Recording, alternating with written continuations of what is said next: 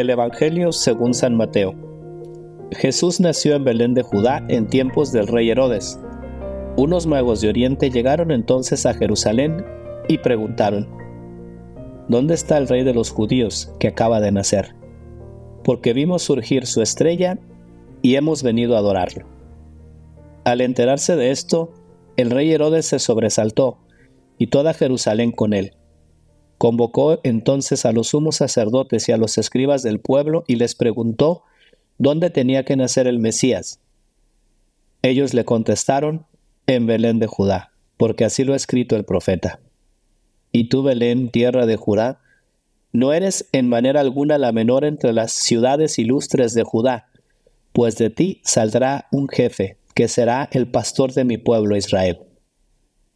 Entonces Herodes llamó en secreto a los magos para que le precisaran el tiempo en que se les había aparecido la estrella, y los mandó a Belén diciéndoles, Vayan a averiguar cuidadosamente qué hay de ese niño, y cuando lo encuentren, avísenme, para que yo también vaya a adorarlo. Después de oír al rey, los magos se pusieron en camino, y de pronto la estrella que habían visto surgir comenzó a guiarlos hasta que se detuvo encima de donde estaba el niño. Al ver de nuevo la estrella se llenaron de inmensa alegría. Entraron en la casa y vieron al niño con María, su madre, y postrándose lo adoraron. Después, abriendo sus cofres, le ofrecieron regalos, oro, incienso y mirra. Advertidos durante un sueño de que no volvieran a Herodes, regresaron a su tierra por otro camino unos personajes completamente desconocidos son los que nos guían hoy a hacer nuestra reflexión. Y pues estamos hoy celebrando en toda la iglesia, o al menos en México, estamos celebrando el día de la Epifanía, es decir, el día de la manifestación eh, divina, de la manifestación de Dios hacia los hombres. Y concretamente eh, pues la manifestación de Dios a los paganos, es decir, a todos aquellos que no eran judíos. Y por tanto, esa apertura universal de Cristo, esa apertura universal de la iglesia hacia todo el mundo.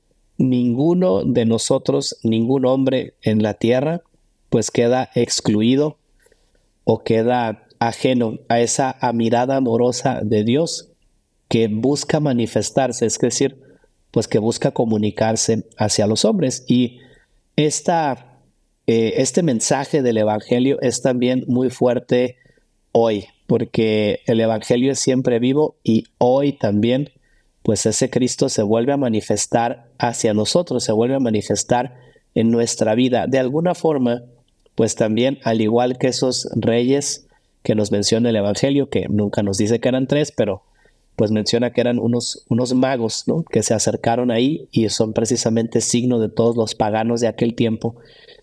Pero así como se manifiesta a ellos, pues se manifiesta también a Herodes en el Evangelio, o se manifiesta también a los sacerdotes, o se manifiesta pues a cualquier personaje, a cualquier persona que nosotros nos podamos topar en la calle.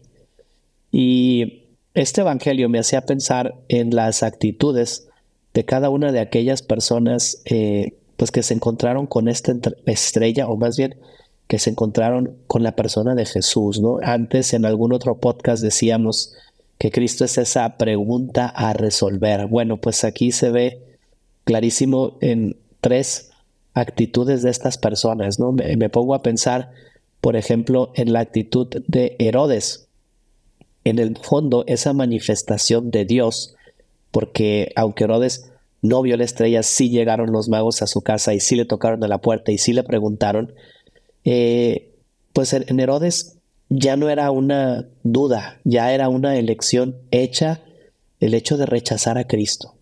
Herodes no quiere saber de Cristo, no quiere estar con él y tampoco sabe de Cristo porque, pues a fin de cuentas, va y le pregunta a sus sacerdotes dónde tiene que nacer el Mesías en el fondo nos muestra una persona completamente cerrada y una persona pues que no quiere abrirse a la voluntad de Dios, una persona para quien Dios no es una pregunta importante, para quien su salvación no es una pregunta importante y para quien el amor que Dios le tiene no es una cuestión importante.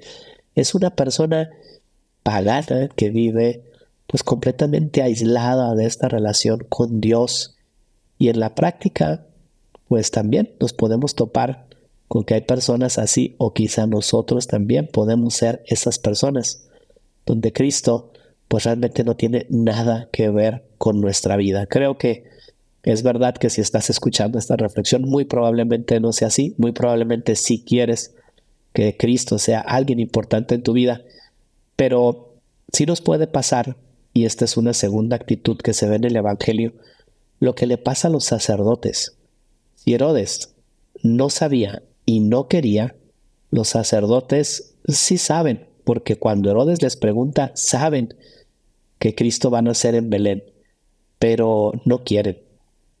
También la voluntad aquí tiene freno de mano porque pues estos sacerdotes escuchando y sabiendo no se, no se mueven. No es que esta estrella les haya puesto, como sí lo hace con los magos, a caminar o a buscar o a intentar indagar un poco más en este misterio, ¿no? Son estos sacerdotes, me los imagino yo, ¿no? Como cuando uno va en la carretera y ves un letrero que te dice pues que vas a llegar a tu destino en 15, 20, 100 kilómetros, pero el letrero nunca se mueve, el letrero siempre se queda ahí donde lo ves, ¿no? La persona es la que se mueve, es la que busca, es la que avanza. Pues estos hombres simplemente no se movieron.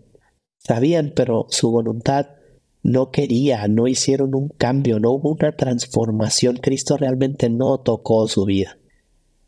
Y vemos eh, pues que en la vida de los magos o de estos sabios es algo muy diferente, porque incluso podríamos decir, estos hombres no sabían, sí habían visto la estrella, ¿no? Y la habían seguido, pero en el fondo no sabían muy bien al final dónde iba todo, eran personas que simplemente se lanzaron ahí con fe porque llegan a preguntarle a Herodes, pero lo que sí tenían muy claro es que ellos sí querían ver al Mesías, porque lo están buscando, porque se están moviendo, porque preguntan e incluso cuando la estrella se nubla y no lo ven, buscan soluciones.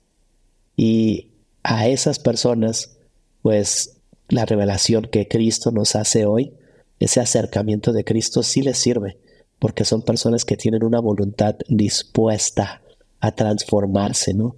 Que no solamente lo saben, sino que quieren de verdad y buscan.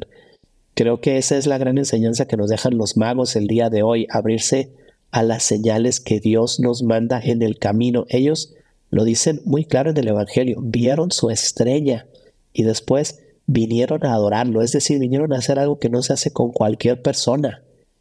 Vinieron a adorar a Dios porque reconocían que Él era Dios, es decir, vinieron a encontrarse con alguien que iba a transformar su vida, cueste lo que cueste.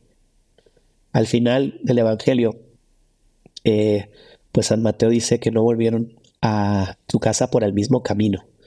Y muchas veces podemos interpretar esto como una transformación moral. Sí, ahora que estamos en Año Nuevo, pues voy a cambiar mi carácter, o sí, voy a cambiar las críticas que hago de los demás, o sí, yo tengo estos defectos y los voy a transformar.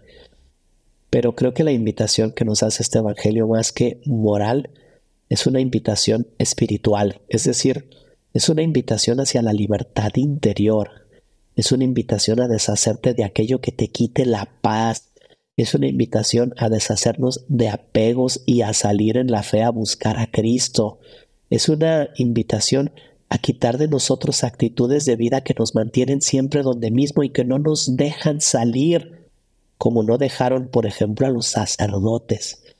Es una invitación de Cristo a quitar el freno de mano y a pues aprender, no sé, a pedir perdón, aprender a entrar en mí mismo, aprender a reconocerme quién soy. Cuando te encuentras con Cristo no puedes volver por el mismo camino. Y creo que este Evangelio también pues nos hace ver que efectivamente ese Dios vuelve una y otra vez sobre nosotros su mirada amorosa.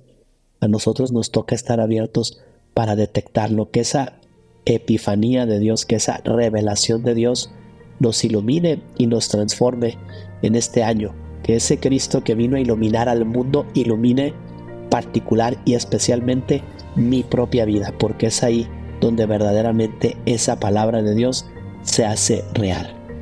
Que Dios les bendiga, soy el Padre Banibaldo Díaz les invito a compartir este podcast que haría Jesús.